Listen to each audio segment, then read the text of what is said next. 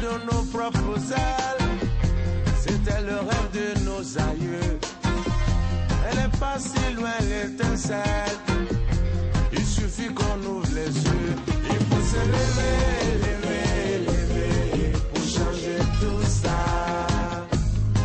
On doit se lever,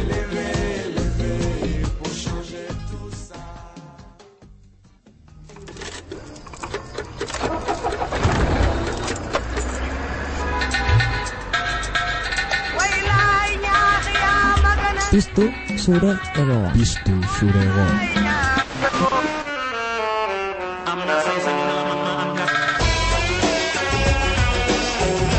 Sintoniza tu sur. Sintoniza tu sur.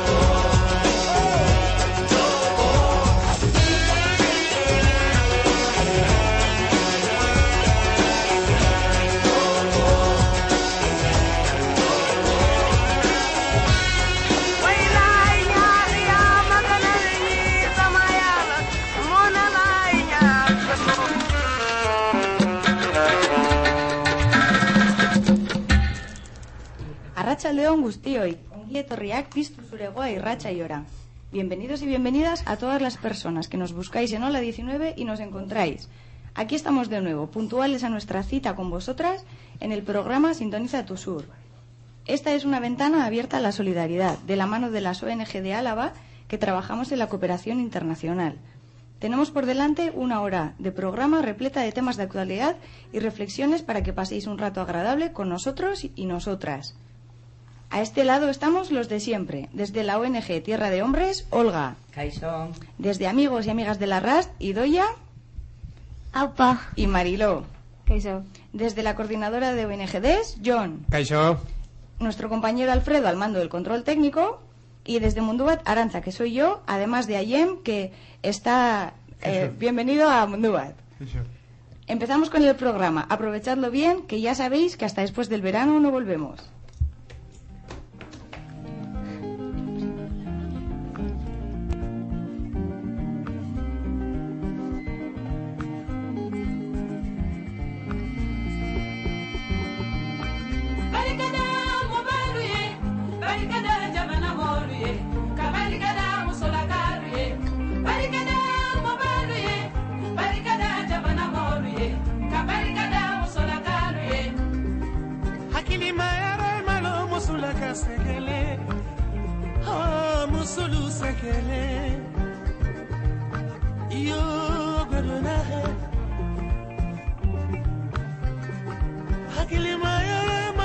solaka toyole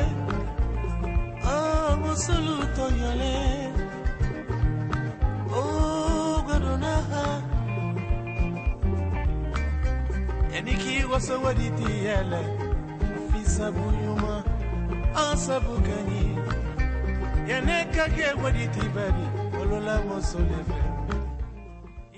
Hoy os hemos preparado temas muy interesantes que nos avanza brevemente Idoya. Cuéntanos, Idoya, ¿qué noticias vamos a tener hoy? Pues las noticias que hoy traemos en este programa son sobre democracia participativa, el Día Mundial de Refugiados y sobre la polémica construcción de las presas en la Patagonia. Qué bien, nos pondremos al día sobre lo que cuentas. Como ya sabéis, nuestras fieles oyentes, nos gusta conocer la realidad y las actividades de las diferentes ONGs y asociaciones, sus proyectos, sus campañas. Pero creo que hoy tenemos algo diferente preparado, ¿sí? ¿Quién nos visita hoy en el estudio, Marilo? Pues hoy nos visitará eh, Adriana y Cherra, que son dos miembros muy activos del movimiento 15M. Adriana es la dinamizadora de las asambleas de la Virgen Blanca y Cherra es miembro de la comisión de coordinación. Después nos contará noticias sobre el movimiento, planes, etcétera. Qué interesante, enseguida charlamos con ellos. Además, esta tarde tenemos en el estudio también a una representante de otro movimiento social que se está oyendo con mucha fuerza en Gasteiz. ¿Es así, Marilo? Pues sí, también nos acompaña hoy Lorena, que del grupo de decrecimiento pues se nos pondrá al día de cómo van, los trabajos que están haciendo y las jornadas que ha habido. Muy bien, en un momento estamos con Lorena. Como veis, hoy venimos bien pegaditos a las calles de Gasteiz, porque en la agenda Olga nos hablará también de las actividades en las que podemos participar, ¿sí? Pues sí. Hoy os llevamos a una exposición fotográfica, a un curso muy interesante sobre cooperación y más cosas que veremos después. ¿Y claro, no nos olvidamos de la música. Sabéis que cada miércoles os acercamos a un músico diferente. Dinos, John, ¿qué, música tenemos hoy? Bueno, pues hoy os traemos una agenda musical para el mes que entra, el mes de julio. Empieza el verano y con él ya sabéis que los festivales se multiplican por todo el estado. Os acercamos al Festival de Cartagena en Murcia, a Pirineo Sur y al Festival de aquí de Gasteiz, que tiene lugar el próximo mes de julio. Es que ricasco. Pistu Sur Egoa, sintoniza tu sur. Es miércoles 29 de junio y cuando son las 4 y 10 comenzamos. ¿Que queréis participar? Pues claro, podéis llamar y bueno, con estos sonidos de Cheiklo arrancamos.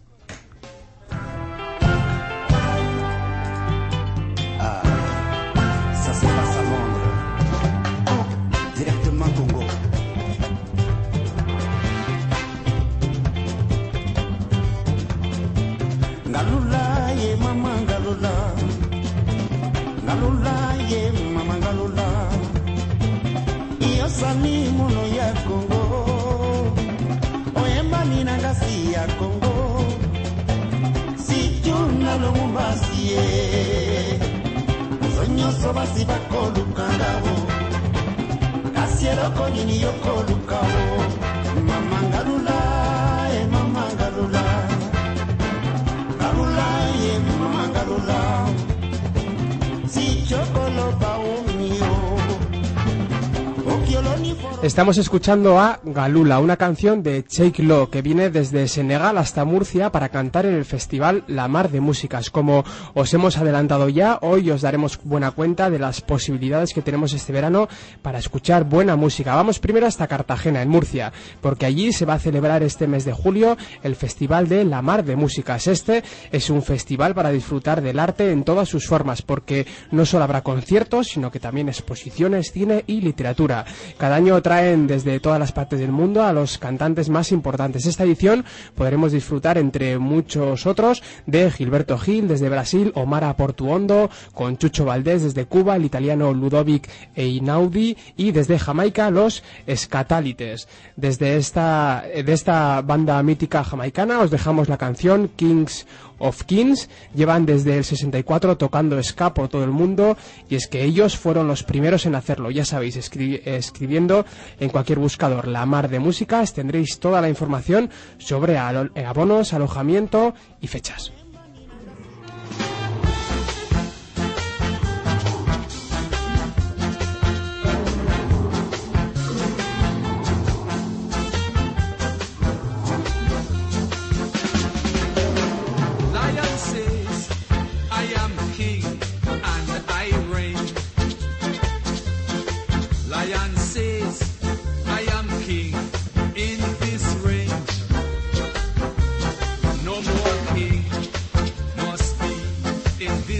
Yeah.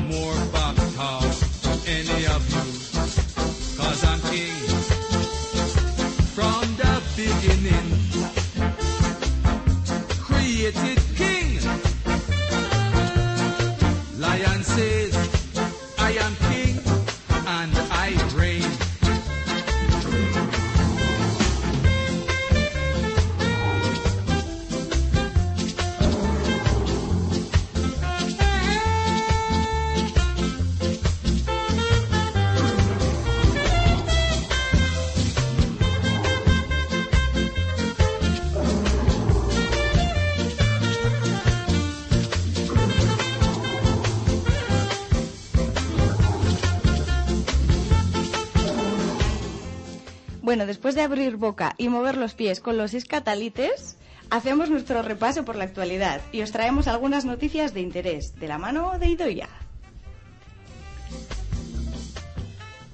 donde la democracia participa, participativa funciona.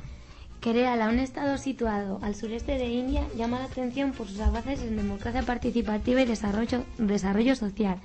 Ha logrado eh, una ejemplar descentralización basada en la planificación participativa, desarrollando una nueva manera de entender la relación entre la ciudadanía y el Estado. Otras iniciativas que dan voz a las bases eh, en la mayoría de los casos son muy locales y, con- y contrastan con Kerala por su profundidad, antigüedad y alcance, ya que es una experiencia de planificación participativa a nivel de todo un Estado con más de 32 millones de habitantes. En 1992, el Gobierno de India aprueba las enmiendas 73 y 74, que hicieron efectiva la descentralización política a nivel nacional. Estas reformas constitucionales disponían que los programas de desarrollo económico y social debían ser diseñados y ejecutados por los gobiernos locales. Pueden suponer una transferencia a los gobiernos locales de fondos. Se destina un tercio del presupuesto de desarrollo a los gobiernos locales, de funciones, tales como desarrollo, infraestructura, bienestar social, educación y de funcionarios, de forma que, eh, que personal del gobierno central puede ser conferido a los gobiernos locales. Su aprobación significó el fin de un proceso de lucha iniciado antes de la, de la independencia para establecer el Panchayat Raj como la base del sistema político de India. Este movimiento se basa en la idea de Swaraj, autogobierno y, y autosuficiencia local, de Mahatma Gandhi. En 1996, el Frente Democrático de Izquierdas movilizó a la población en la campaña de planificación popular. Esta energía social civil se aprecia en el gran número de sindicatos, asociaciones, de grupos de mujeres y movimientos sociales presentes de Kerala y que representan su mayor agente de cambio social. Las huelga- huelgas, manifestaciones y mítines improvisados son muy comunes en las calles y pueblos del Estado.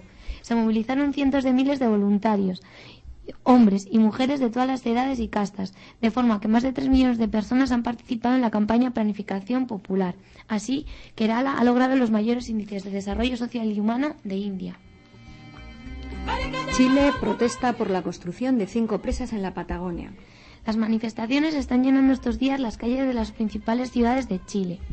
Más de 40.000 personas se han manifestado en Santiago este fin de semana en contra de las cinco eh, represas hidroeléctricas que la filial local de Endesa, junto a la chilena Colbún, busca construir en la Patagonia chilena.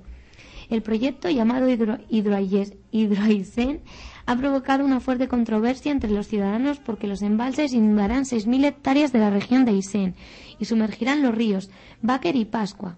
También, según denuncian eh, los que se oponen a la infraestructura, se llevarán por delante eh, eh, valorado- valorados ecosistemas de la zona austral.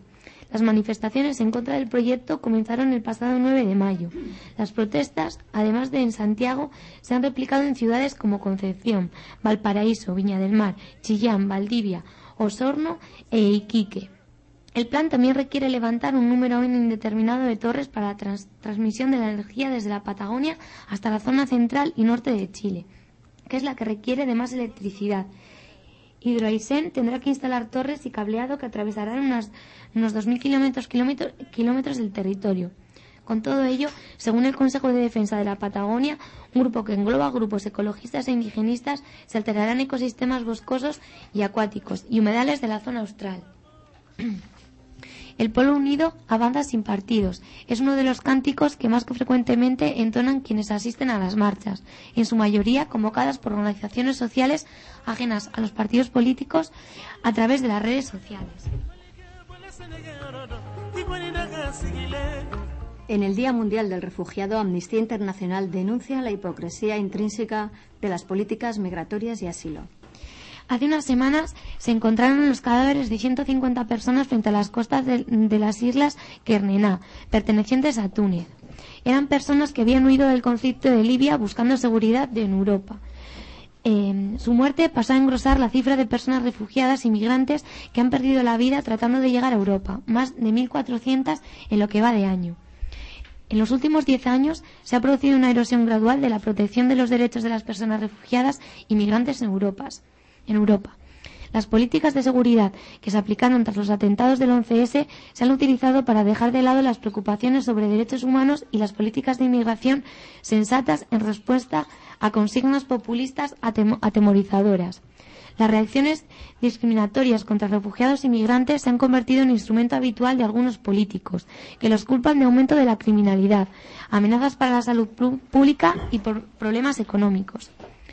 Las personas refugiadas se ven obligadas a abandonar sus hogares para escapar de la persecución y el conflicto y arriesgar su vida en busca de libertad y seguridad, mientras que las, eh, las migrantes dejan tras de sí pobreza y situaciones económicas desesperadas y buscan una vida mejor para ellos y sus familias en Europa. Representar a refugiados y migrantes como personas indignas, avariciosas o delincuentes no solo es falso, sino que fomenta la xenofobia y la violencia. En octubre de 2010, la Comisión Europea firmó un programa de cooperación con Libia sobre la gestión de los flujos, migratorios y el control de fronteras, con un desembo- desembolso de 50 millones de euros hasta 2013 por este servicio. Unos cuantos meses más tarde, los gobiernos europeos expresan su indignación por las numerosas violaciones de derechos humanos y ataques contra la población civil eh, perpetrados por el régimen libio en el actual conflicto. Aunque hacen bien en indignarse, esta, actitud pone en manifiesto la hipocresía intrínseca a las políticas de migración y asilo de la Unión Europea, que pretenden promover los derechos de las personas refugiadas y migrantes cuando de hecho aprueban prácticas abusivas para impedirles que lleguen a Europa.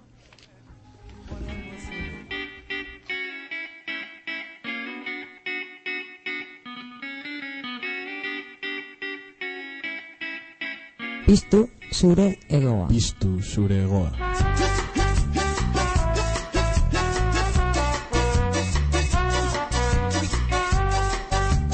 Sintoniza tu sur y encontrarás tu norte.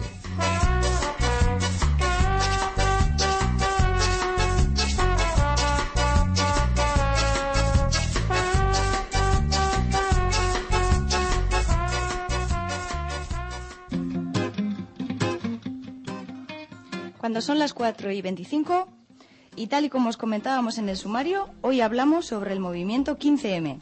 Seguro que estáis bien al corriente de cómo ha surgido y cuáles son sus reivindicaciones, pero vamos a saber un poco más sobre este movimiento que, aunque ya no duermen en la Virgen Blanca, siguen muy presentes. El movimiento de Indignados 15M es un movimiento ciudadano que comenzó el 15 de mayo de 2011 con una serie de protestas en España con la intención de promover una democracia más participativa, alejada del bipartidismo PSOE-PP y del dominio de bancos y corporaciones, así como la auténtica división de poderes y otras medidas democráticas. Dichas propuestas se inspiran en la revuelta eh, de Grecia de 2008 y también en las revoluciones y protestas en el mundo árabe de 2010 y 2011. La manifestación organizada por la plataforma Democracia Real Ya concluye en la madrugada del 16 de mayo cuando fueron desalojados de la Puerta del Sol, siendo detenidas algunas personas y el 17 de mayo se volvieron a concentrar 10.000 personas. Aglutina a personas de diferentes profesiones, clases y situaciones con un lema No somos marionetas en manos de políticos y banqueros y democracia real ya. No somos mercancía en manos de políticos y banqueros. El movimiento 15M comenzó de forma poco organizada y ha ido evolucionando, evolucionando hacia una magna, hacia un magma asambleario encuadrado en la izquierda eh, sin cabeza visible, ya que está organizado y, y se comunican a través de los blogs, Twitter y de Facebook. En la actualidad, el movimiento está formado por diversas comisiones. Bueno, todo esto un poco a nivel estatal, pero yo creo que es- es interesante saber que está eh, basado en un libro de Stefan Hessel, uno de los redactores de la Declaración Universal de Derechos Humanos del 48. Bueno, yo creo que esto es un, muy por encima, ¿no? Un poco la- lo que es la base a nivel estatal, pero es interesante saber a nivel de Gasteiz un poco qué es lo que se ha cómo se ha cocinado y cómo está en este momento. Y pues para ello pues tenemos aquí a dos personas invitadas que eh, Mariló pues, nos va a ayudar a entrevistarles. Hola, eh, tenemos aquí a Adriana y Cherra. Hola, buenas tardes. Pues bueno, no sé, a cualquiera de los dos, eh, quien queráis. Adriana, a ti misma. Bueno, pues nada, queríamos saber concretamente aquí en Vitoria eh, cómo, cómo ha surgido el movimiento 15M y cómo se, se ha desarrollado. Y... Buenas tardes a todas. Eh, bueno, primero agradecer esta invitación. Es muy importante para nosotras tener espacios de difusión de lo que ha sido este movimiento aquí en Vitoria-Gasteiz. Eh, pues igual que en las otras ciudades del Estado español como del mundo, en donde se ha escuchado el llamado que inicialmente hizo Democracia Real ya para el 15 de mayo, un grupo de personas indignadas nos juntamos en la Virgen Blanca. Eh, el primer, eso fue el 15, cerca de 300, 400 personas. Y ese fue el germen de lo que ha sido el movimiento en Vitoria Gasteiz. Hemos hecho varias actividades y un proceso largo que es bastante complicado de sintetizar. Sin embargo, bueno, contaros que a partir del 18M eh, empezamos a juntarnos, yo suelo decir, en unas citas ciegas, como un buen romance, eh, grupos de personas eh, con ganas de seguir, ¿no? Y, decir, bueno, ¿qué, va- ¿qué podemos hacer cada una de nosotras para construir este movimiento? A partir de allí hemos realizado distintas actividades. El 20 de mayo eh, tuvimos una convocatoria de cerca de 1.000, 1.500 personas, 1.200 personas en la Plaza de los Fueros. El sábado 21, eh, antes de la jornada electoral, hicimos un paseo de reflexión y nos juntamos en la Virgen Blanca. También calculamos, es difícil hablar de cifras, ¿no? Sin embargo, para tener una perspectiva, pues cerca de 3.000 personas.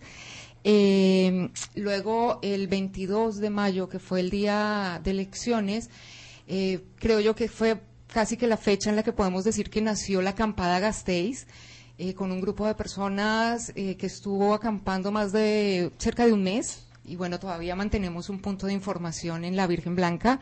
Eh, y alrededor de la acampada, pues se configuró este movimiento, que como bien lo habéis dicho, eh, no tiene cabezas ni representantes. Nosotros venimos como personas que hacemos parte del movimiento, pero no representamos a nadie.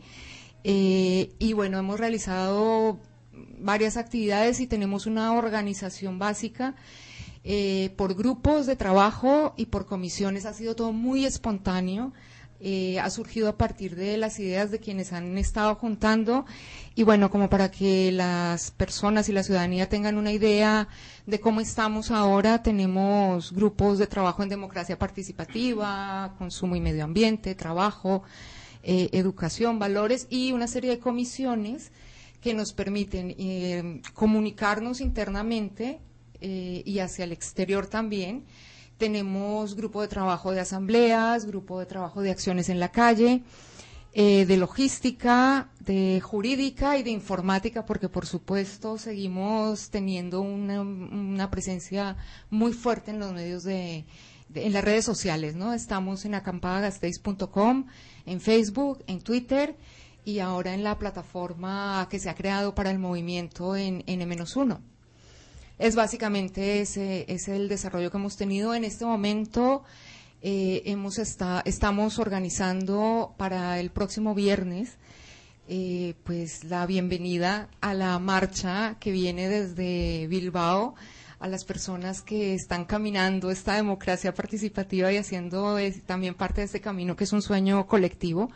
Y bueno, de eso pues ya Cherra os contará más ampliamente. Sí, Cherra, ¿nos cuentas en qué consiste esta marcha que, que tiene un objetivo muy claro, sí? Sí, por supuesto.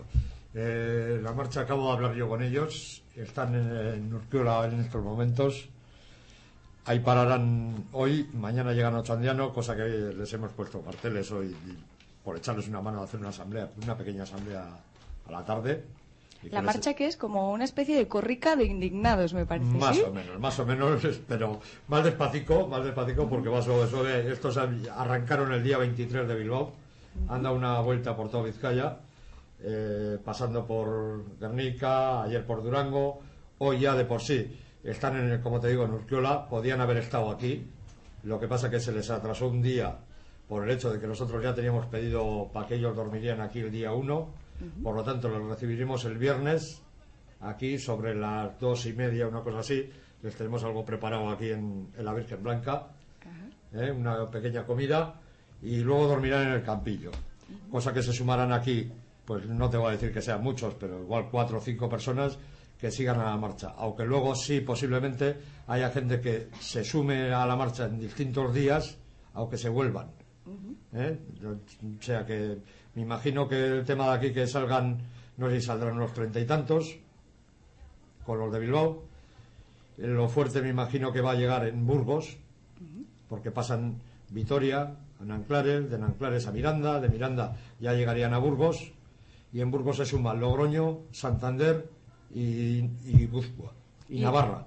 Y esto están yendo por la carretera convencional, sí, por la- a lo de los coches, ¿cómo lo tenéis organizado? Pues se trata un poco O de por salir... camino de cabras. Se trata un poco de salirse de la carretera si se puede. Ahora mismo he venido yo hablando con ellos que posiblemente desde Ochandiano hasta Legutiano hay un problema, que no hay caminos a no ser que nos peguemos una panzada por el monte. Pero de por sí la carretera es mala, no hay, ande- no hay arcén.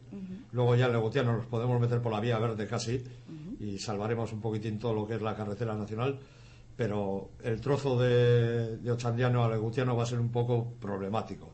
Si es cierto que llevan una furgoneta por delante y un, co- y un coche, Va bien entonces, señalizado, sí. más o menos pues, intentaremos que, que eso sea posible y que se pueda pasar sin ningún problema. ¿Y la meta cuál es? Cuéntanos. La meta, pues de momento la meta la tenemos, la los que es- estamos haciendo todo este tinglao es aquí, El camino, bueno. en Vitoria, que se les dé un recibimiento que, que merezca la pena seguir para adelante.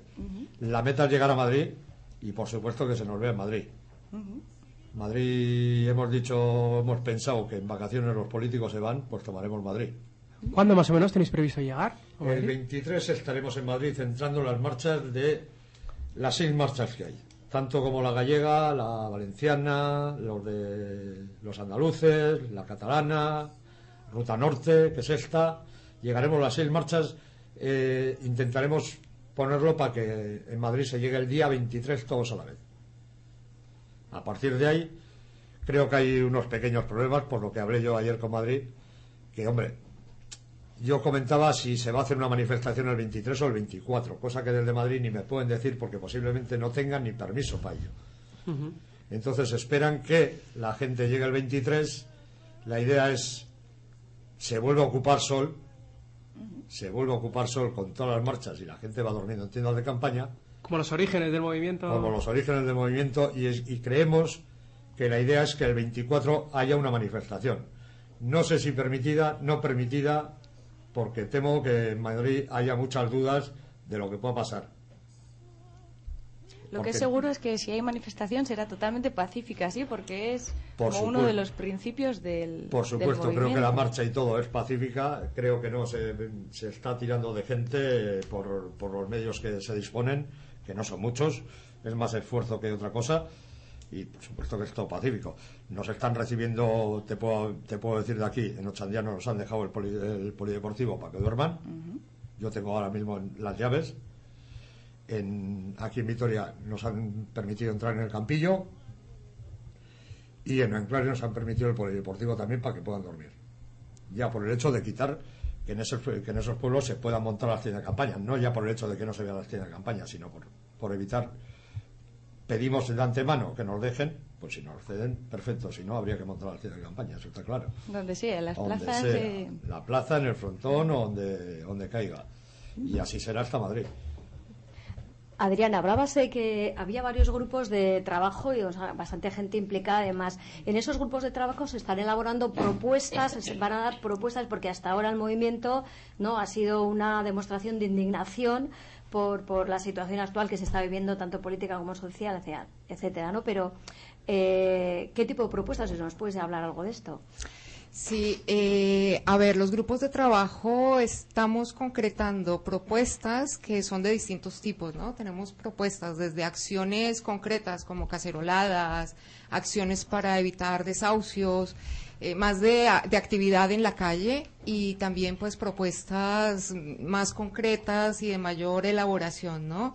Lo que estamos haciendo es articularnos con las redes que existen de pensamiento quincemayista, que es una palabra que empieza a sonar y que la verdad me, me- me parece interesante para que nos invite pues eso a pensar en, cómo estamos construyendo nuestras propuestas, que bueno, también decir que, por ejemplo, funcionamos con asambleas, eh, de hecho aquí en Gasteiz, para recibir el viernes a la Marcha Popular Indignada, eh, tendremos a las 7 de la tarde, en la Virgen- tendremos toda la tarde actividad en la Virgen Blanca eh, y a las 7 haremos una asamblea.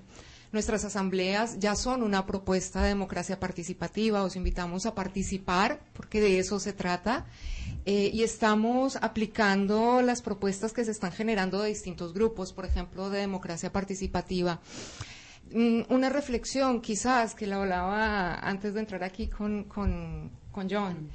eh, y es que ha pasado apenas casi un mes, un poco más de un mes, y es muchísimo lo que hemos hecho. Eh, se nos pide ahora mucha, que- sentimos como mucha ansiedad de hacia dónde vais, cuáles son las propuestas, y, y la verdad es que estamos en ello, las estamos construyendo, tenemos ya avances, sin embargo, es eso, muy dinámico, están abiertas para, para construirlas.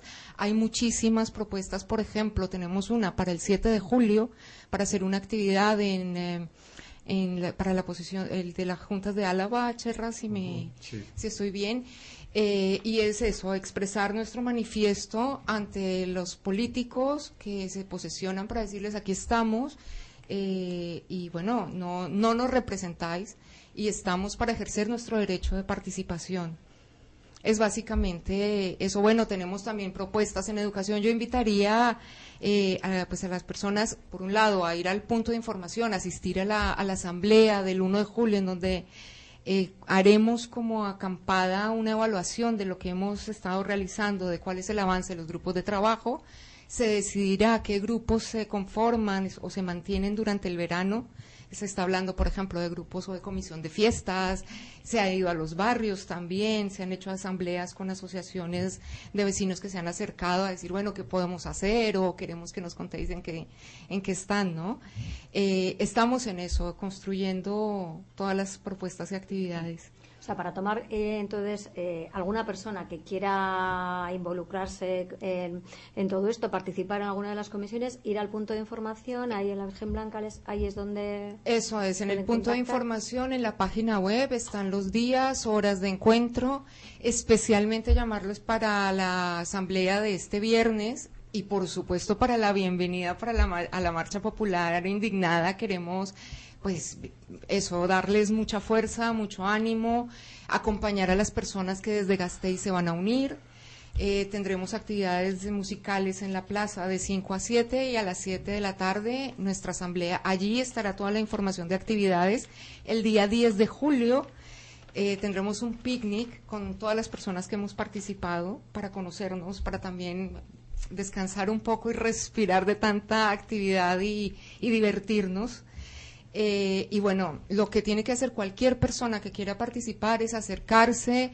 eh, no tenemos grupos cerrados para nada. Al contrario, hacer un llamado a que participéis porque la verdad también os necesitamos.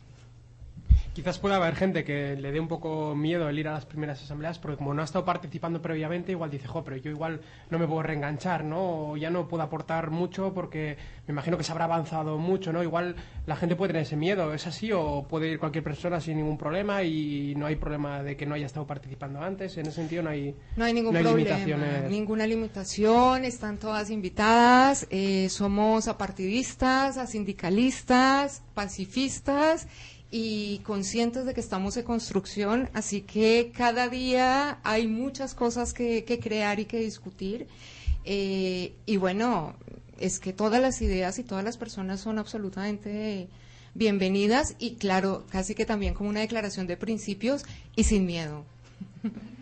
Yo creo que también, eh, no sé, quería contrastar un poco cómo lo veis también. A mí me parece curioso, sobre todo, bueno, la capacidad de movilización que ha tenido el movimiento, yo creo que es indiscutible, o sea, independientemente de cómo acabe todo, creo que cuando la gente se ha echado a las calles de esa manera, por algo es, ¿no? Hay algo detrás que hace que salgamos, pero también es curioso un poco ver los, la evolución que ha tenido, ¿no? Los altibajos, ¿no? De repente cuando surgió, bueno, pues la gente no lo conocía mucho, de repente el fin de semana electoral, ahí es cuando la gente conoció, después bajó un poquito la popularidad, luego de repente con el 19 de junio subió otra vez. Es como que tiene unos altibajos ahí, ¿cómo, cómo os ve, cómo se está viendo la gente? ¿Qué percepción tenéis de, de la gente, no? ¿Os, tiene, os está simpatizando o qué visión tenéis? Pues yo creo que sí, que efectivamente la gente sigue participando cuando trataba de hacer una, una perspectiva de las cifras y de cómo iba avanzando el movimiento, pues efectivamente, ¿no? De 300, 1500, 3000, la última movilización del fue- fue 19 increíble, sí. fue increíble, no nos olvidemos de la, del 11J, también aquí en la Virgen Blanca, con, con la investidura del ayuntamiento, que tuvimos también una actividad muy bonita. A ver, es un movimiento. y como tal, pues tenemos ritmos que dependen de las llamadas, de las convocatorias. Somos personas que también tenemos momentos de cansancio. A veces también nos agobia el para dónde vamos, cómo lo hacemos. Eh, sin embargo, la fuerza se mantiene. Creo que lo que hemos logrado es canalizar la indignación. Eh, trabajamos de una manera horizontal. Estamos aprendiendo el ejercicio de la democracia, par- de la democracia participativa en cada momento en el que nos estamos relacionando. Eh, así que desde esa perspectiva yo soy muy optimista. A veces nos cansamos mucho también decirlo, por eso insistir en, en invitar justamente, decir no, no tengáis miedo, al contrario, sois bienvenidas porque de verdad necesitamos, eh, esto es una carrera larga, va a ser un camino muy, muy largo y yo creo y estoy convencida de que no vamos a parar. Así que, pues, a construir y, y a no desanimarnos con lo que supuestamente son bajones, que también hay que decir que, que tiene mucho que ver con lo que dicen los medios de comunicación.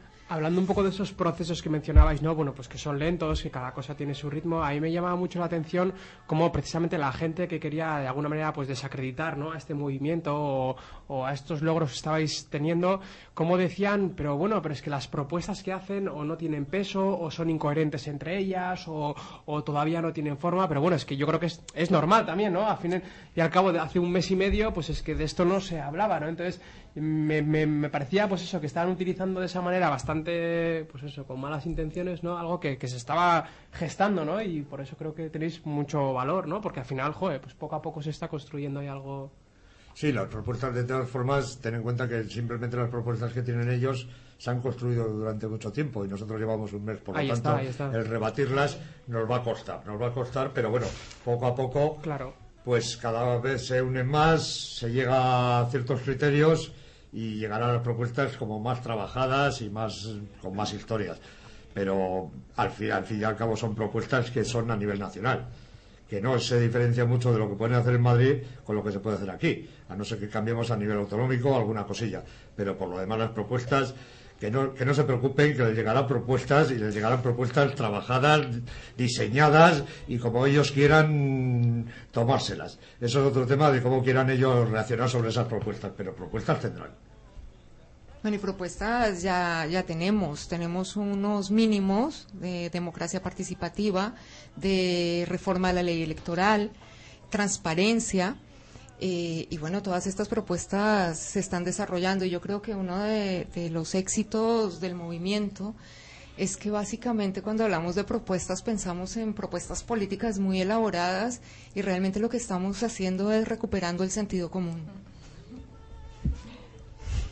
Bueno, pues yo creo que con esa frase lapidaria de que 15M nos hace recuperar el sentido común, eh, podemos despediros agradeciéndoos de todo corazón que hayáis estado aquí, contándonos, acercándonos un poco a este movimiento y, bueno, animar a la gente a que se acerque a la Virgen Blanca.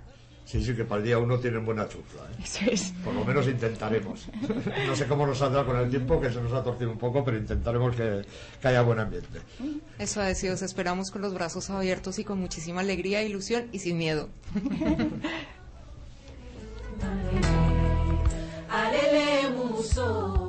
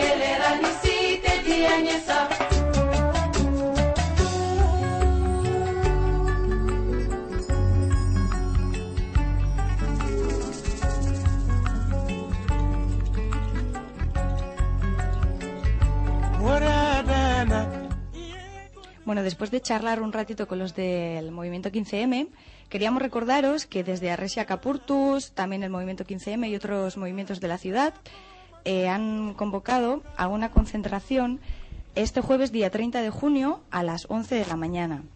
Eh, la concentración será en la calle Olaguibel, número 2, que ahí están las puertas del negociado de extranjería. Y bueno, el lema que se va a llevar a esa concentración es no a la ley de extranjería y no al reglamento que lo regula. También haceros partícipes de esta convocatoria y a ver si nos juntamos muchos ahí.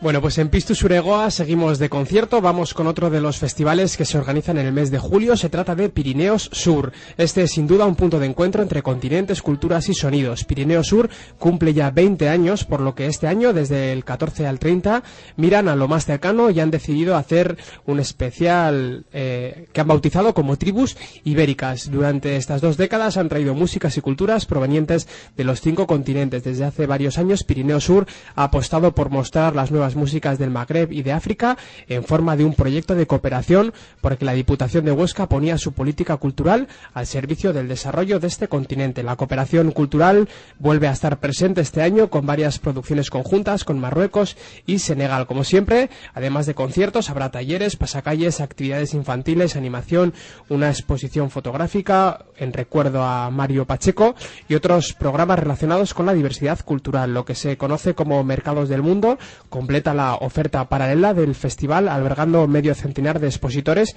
y restaurantes con gastronomía de cuatro continentes. Desde Pistus Uregoa os recomendamos un paseo por la página web del festival para conocer con más detalle la programación que tiene este año.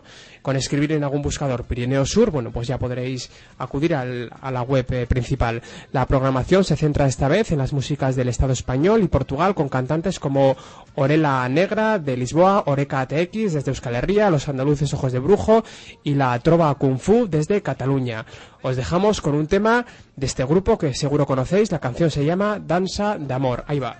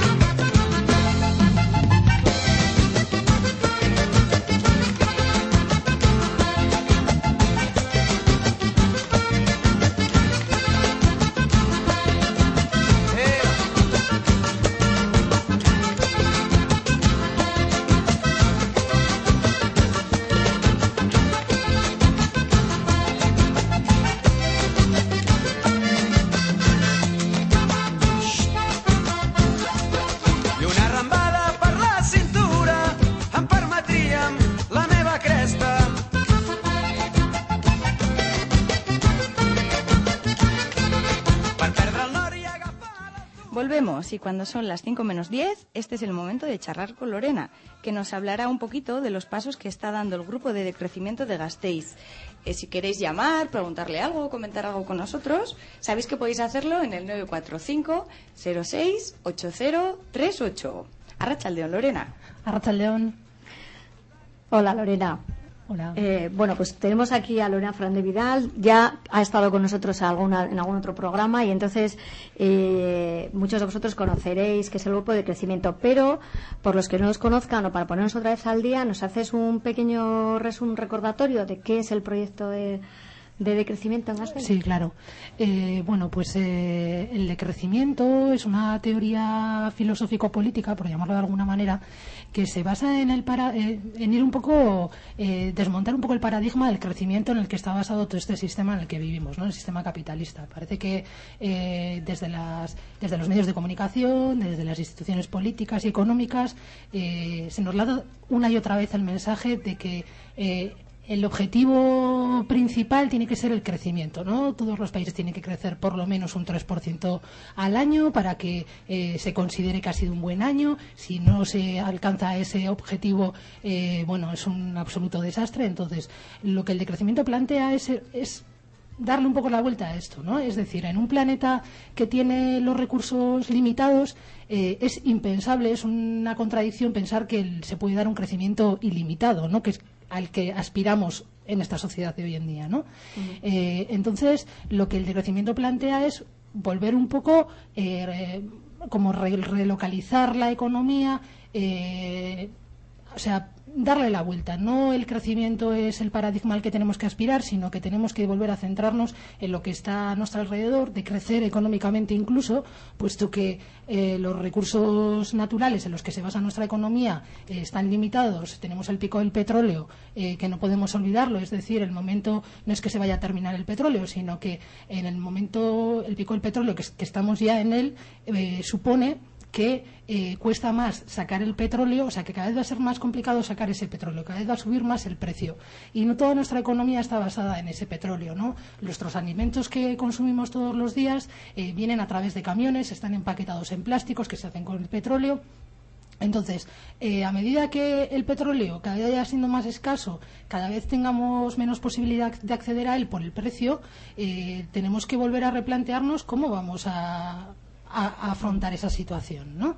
Entonces el decrecimiento lo que propone es eso, de crecer económicamente, pero para crecer en otros aspectos, ¿no? Que hoy en día carecemos de ellos. Por ejemplo, crecer en lo que todo lo que se refiere a lo social, a lo relacional, ¿no? Eh, bueno, eh, cambiar el paradigma de cómo está montado el- el- la vida hoy en día, ¿no? cambiar el paradigma social, pero también eh, personalmente, ¿no? Porque esto Por implica también un cambio y un proceso de eh, personal, ¿no? De, de- de cambio de forma, de estructura, de cambio de, Sí, de, sí, de sí, claro. el- Es ¿no? No fundamental. solamente, si no, no habría. Mm, Es fundamental el cambio individual. eh, mucha gente, eh, bueno, se pone a participar en el tema del decrecimiento, puesto que, eh, bueno, considera que es una salida, una vía interesante para poder afrontar, ¿no? La situación en la que estamos viviendo ahora. eh, y, y va de como de lo colectivo hacia lo individual, ¿no? El cambio de- desde lo colectivo y también en lo individual. Y hay gente que hace el camino inverso, ¿no? Empieza por una concienciación personal, individual, y luego se, se, bueno, se anima a participar en, en un colectivo, por ejemplo, como el de, de crecimiento, ¿no? Eh, evidentemente yo creo que son imprescindibles ambas cosas. O sea, no, tampoco sirve de mucho estar súper concienciado de manera individual si luego no lo pones en lo colectivo, ¿no? No unes esa, ese granito de arena a lo colectivo y desde lo colectivo también, evidentemente, tienes que tener una tiene que, o sea, tienes que tener un motor que te lleve a participar, ¿no? En y ese cambio. Y a nivel individual, por ejemplo, cuéntanos, Lorena, ¿qué pequeñas acciones podemos hacer nosotros desde casa, con nuestras compras? Cuéntanos qué podemos hacer. Bueno, pues en muchísimos aspectos se puede, se puede plantear esto del decrecimiento, ¿no? Eh, por ejemplo, si, antes he comentado el tema de la alimentación, ¿no? Eh, desde el decrecimiento se apuesta muy claramente por la soberanía alimentaria, ¿no? Es decir, eh, dependemos absolutamente de los alimentos que nos vienen del exterior. Nuestros, en caso de un, imaginaros, de un colapso de petróleo que ya ha pasado, ¿no? La crisis del petróleo en los años 70 y que, bueno, pues que o haya una huelga de transportistas por el elevado precio del petróleo, eh, nuestros eh, supermercados solamente tienen solo tienen capacidad para abastecernos durante tres días, ¿no? ¿Qué va a pasar después de esos tres días, ¿no? Entonces, la apuesta que se hace desde el decrecimiento es eh, apostar por la soberanía alimentaria, es decir, eh, bueno, eh, tenemos agricultores y agricultoras aquí cerca que tienen grandes dificultades para, sacar sus productos adelante, puesto que no hay mucho apoyo, ¿no? No hay muchos consumidores que se, que se comprometan con, bueno, con la labor que ellos están desarrollando. Hoy, hoy en día, cada vez más, ¿no? Con- a través de los grupos de consumo, eh, la concienciación de lo ecológico y de lo local y tal.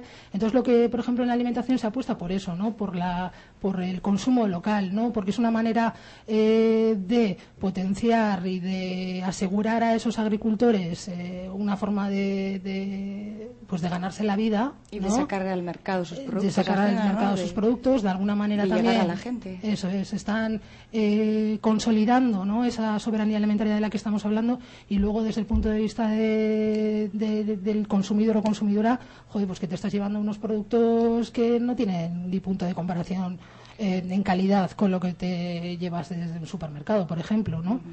Eh, bueno, luego, en, no sé, se me ocurre que en, en el tema eh, de bancos, pues apostar por la banca ética, ¿no? Hay bancos eh, como Fiare, ¿no? Que, bueno, hacen una apuesta diferente a la de las cajas de ahorros, que, bueno, eh, cajas de ahorro y, y sobre todo bancos que, que nos han llevado a donde estamos, ¿no? Con la, con la especulación y con todo esto, ¿no?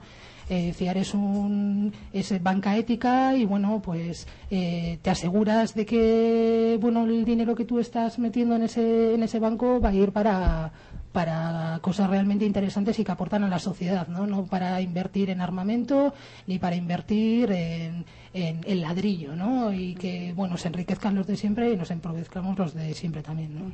Y con lo que hablabas de la alimentación, eh, cuéntanos qué puntos hay en Gasteiz a los que podemos ir para conseguir esta alimentación más ecológica y local. Bueno, pues tienes eh, lo que comentaba, tienes por un lado los grupos de consumo, que tienes grupos de consumo, por ejemplo, en el Bar 70, ahí hay tres, tres productores y productoras que llevan sus productos, ¿no? Tú te apuntas a la lista y, bueno, todas las semanas vas a recoger tu cesta en la que, bueno, pues eh, vas a encontrar eh, producto de lo- local y de temporada, ¿no? Eh, pero también tienes la Plaza del Mercado, ¿no? En la Plaza de Abostos, que todos los jueves y los sábados, pues bueno, ahí están productores también locales que llevan sus productos y que puedes comprar tranquilamente. Eh, Lorena, Ciudades en Transición, un proyecto que me parece que es muy, muy atractivo. ¿Nos cuentas algo de esto? Eh, bueno, pues eh, desde el grupo de crecimiento eh, hablábamos, eh, bueno, llevamos como un año y medio más o menos, y pensábamos que el decrecimiento, bueno, es una teoría que en ocasiones se puede quedar muy, muy en eso, ¿no? En la parte teórica, muy de reflexión, muy ideológico, pero cómo aterrizamos eso a la, a la vida cotidiana, ¿no? Aparte de estas pequeñas cosas que ya hemos, que ya hemos comentado, ¿no? Cómo articularlo. Entonces nos ocurrió que, el- que- que el- las ciudades en transición o transition towns, que viene, que es un movimiento anglosajón, pues que podría ser una herramienta práctica para el decrecimiento muy interesante, ¿no? Esto de las tra- eh, transition towns se basa en dos o toma en cuenta dos, cuest- dos cuestiones fundamentalmente, ¿no? Por un lado lo que he comentado del pico del petróleo y por otro lado el ya tan oído el cambio climático, ¿no? Entonces, desde esa perspectiva, las ciudades en transición, eh, teniendo en cuenta que vamos a tener, que estamos en el pico del petróleo y que tenemos el cambio climático encima también, eh, es cómo respondemos desde nuestras ciudades o desde nuestros barrios a ese reto, ¿no? A ese reto que tenemos delante a través de la, una palabra que se utiliza mucho en psicología que es la resiliencia. Las ciudades en transición lo que buscan es, eh, eh, ser lo más resilientes posibles. ¿Y esto qué quiere decir? Pues eh, la resiliencia es la capacidad de las comunidades a absorber los choques externos que no les son propios y salir fortalecidos de esto, ¿no? Es decir, frente a una situación de pico del petróleo, ¿cómo nos organizamos en esta ciudad para hacer frente a esa situación y encima salir fortalecidos, ¿no?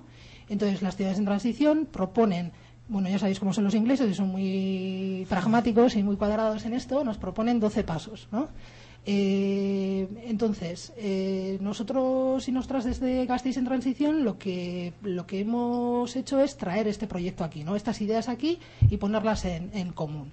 Entonces, eh, desde las ciudades en transición o Gasteiz en transición en este caso, lo que pretende es recoger un poco de alguna manera todos los movimientos y todo el trabajo que ya se lleva haciendo aquí desde hace muchísimos años, pero que en de alguna manera, eh, bueno, pues nuestros los trabajos de esas diferentes asociaciones no se han ido interrelacionando, ¿no? No han ido como hacia un objetivo mínimo común, ¿no? Y bueno, lo que nosotros planteamos desde Gasteiz en Transición es eso, hacer una especie de red, ¿no? Trabajar en grupos, en áreas temáticas, grupos de trabajo y que todas ellas eh, estén interrelacionadas, ¿no? O sea, bueno, y que el tema de la, lo que he comentado antes, de lo del eh, pico del petróleo, el cambio climático y tal, sea una transversal que atraviese todas las áreas temáticas, que esté presente y bueno, y se podamos entre todas eh, aportar soluciones a esa situación ¿no? que nos viene. Entonces, eh, bueno, y en el primer paso que dimos dentro de estos 12 pasos, bueno, evidentemente son 12 pasos que eh, los adaptaremos a la realidad local de aquí, ¿no? Y algunos pues no nos servirán, otros sí y tal, ¿no? Sí que no son 12 dogmas. Exactamente. Entonces, una de las cosas que nos parecía que no- ya nos gustó de entrada es el primer paso de las ciudades en transición es, eh, bueno, eh, organizar un grupo promotor y programar su desaparición en ese mismo momento. Es decir, es un movimiento completamente horizontal. Nosotros desde el decrecimiento somos el grupo promotor, puesto que le hemos, eh, hemos hecho esta, como este planteamiento al resto de grupos, pero ahora ya que, ahora os voy a contar un poquito cómo hemos ido desarrollándonos, eh, bueno, nosotros ya soltamos el proyecto y ahora es de todo el mundo, ¿no? Como os decía, eh, la primera acción que realizamos fueron unas jornadas de reflexión en abril, En para abril. el que para las que invitamos a, a Jorge Richman, a Pedro Prieto, que nos hablaron un poco de la crisis. Bueno, Jorge Richman nos habló, nos centró un poquito eh, la crisis global, ¿no? Eh, sí, en la que vivimos. eh, bueno, tanto de los aspectos eh, económicos, ecológicos y tal, ¿no? Nos hizo una especie de perspectiva general. Pedro Prieto nos habló del pico del petróleo. Eh, la segunda jornada eh, tuvimos a Miquel Corbenzana que nos habló de la soberanía alimentaria junto con Esther Vivas, que también, o sea, Miquel Corbenzana nos habló de un- una perspectiva un poco más local, Esther Vivas nos hizo una perspectiva más general y el último día hicimos la presentación de Gasteiz en Transición del proyecto y estuvo también Yayo Herrero hablándonos de la, de la, de la deuda de los cuidados, ¿no? que siempre es un aspecto que se nos suele olvidar, ¿no? la labor de cuidados y tal. Bueno, una vez lanzado, lanzada esta, a través de estas jornadas el proyecto de Gasteiz en Transición, de la puesta ¿no? en sociedad, podríamos decir, entre comillas, de Gasteiz en Transición, eh, lo que invitamos es a, les invitamos a las participantes y a los demás grupos del Casco Viejo eh, al 11 de junio a hacer un encuentro en el que poner ya en marcha el proyecto. Y entonces, bueno, pues eso, el día 11 de junio en la Plaza de Chauri, al lado del Gasteche, nos juntamos eh, y eh, lo que hicimos es eh, sacar grupos, o sea, hacer los grupos de trabajo, ¿no? Ya por áreas temáticas. Salieron alimentación, salió educación, salió empoderamiento ciudadano, transporte, vivienda y salud, ¿no?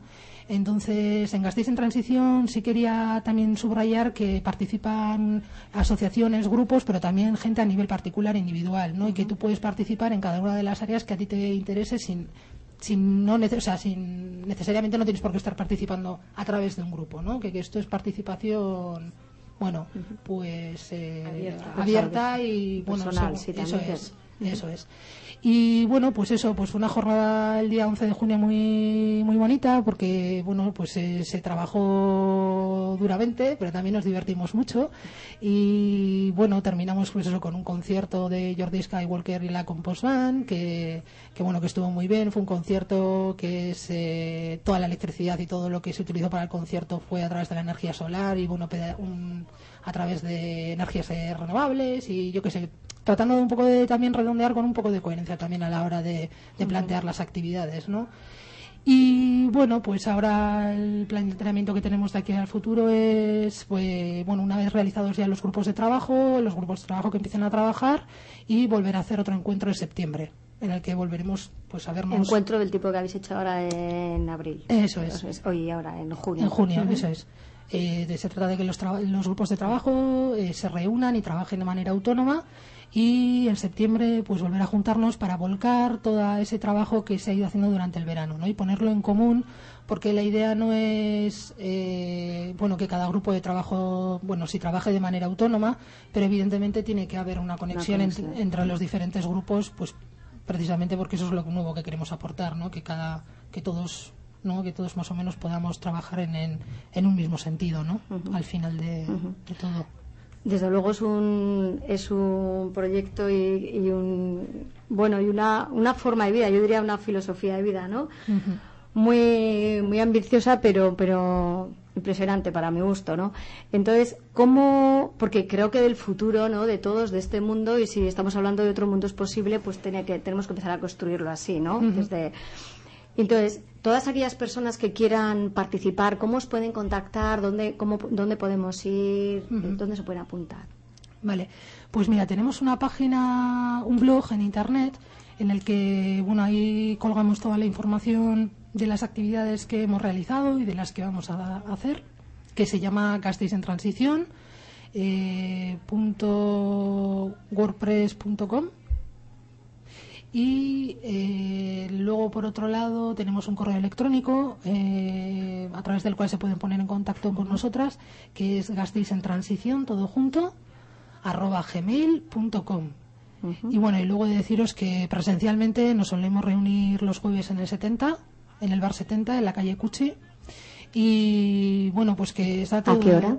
Pues eh, suele vea, sobre las 7 más o menos. Sí, pero bueno, no hay mucha puntualidad. Eso sí. Bueno, pero a partir de las 7 os podemos encontrar ahí. Sí, sí, más o menos. Y bueno, pues decir eso, que está todo el mundo invitado a participar, que bueno, que es un proyecto que pretende ser eh, encue- o sea, un sitio de encuentro de toda la gente que tenga una inquietud por, eh, por, por mejorar la ciudad en la que vive y a su vez, ¿no? Desde lo local hacia lo global, ¿no?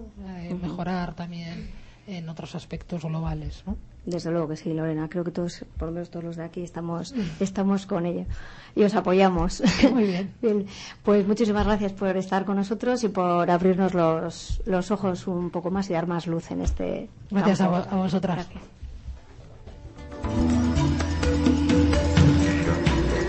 Si quieres obtener más información del programa Sintoniza tu Sur o de las actividades que realizan desde la coordinadora de ONGDs de Euskadi, puedes encontrar más información en www.ongdeuskadi.org. La página web de Sintoniza, tu Sur.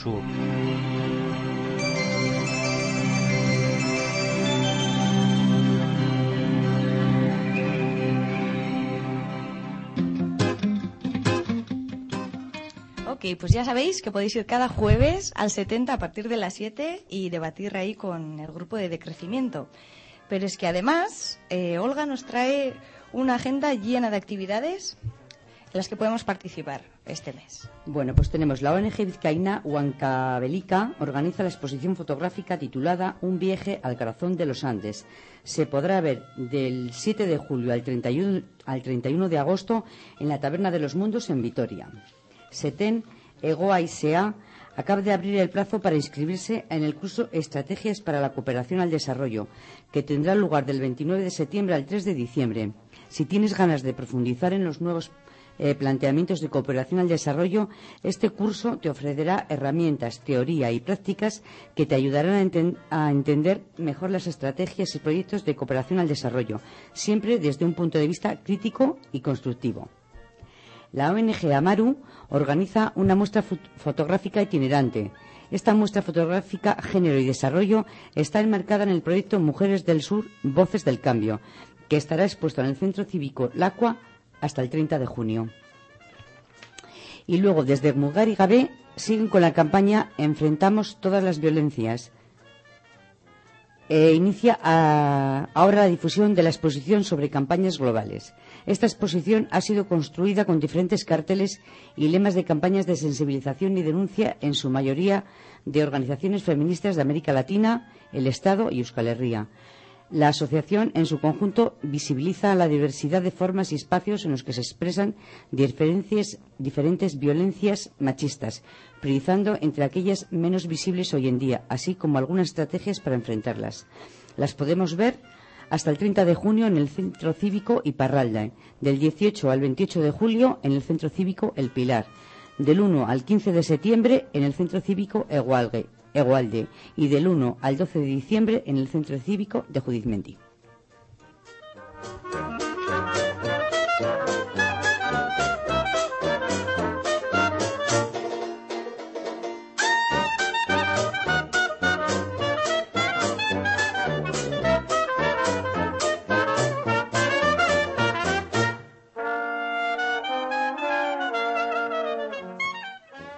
Bueno, pues con mucha penita, pero ya estamos llegando al fin de Pistu Suregoa, Sintoniza tu Sur. Sabéis, emitimos desde Ola 19 y el equipo que compone este programa está encantado de haber compartido este ratito con todos vosotros y vosotras. Ya sabéis, si queréis, nos volvemos a encontrar aquí, en esta emisora, después del verano. Hasta entonces, os mandamos un saludo de quienes elaboramos este tiempo de Radio Solidaria. Onguizán, Agur.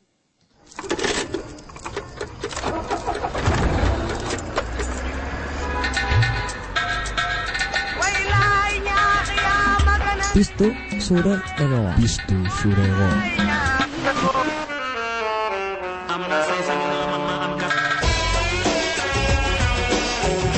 Sintoniza tu sur. Sintoniza tu sur.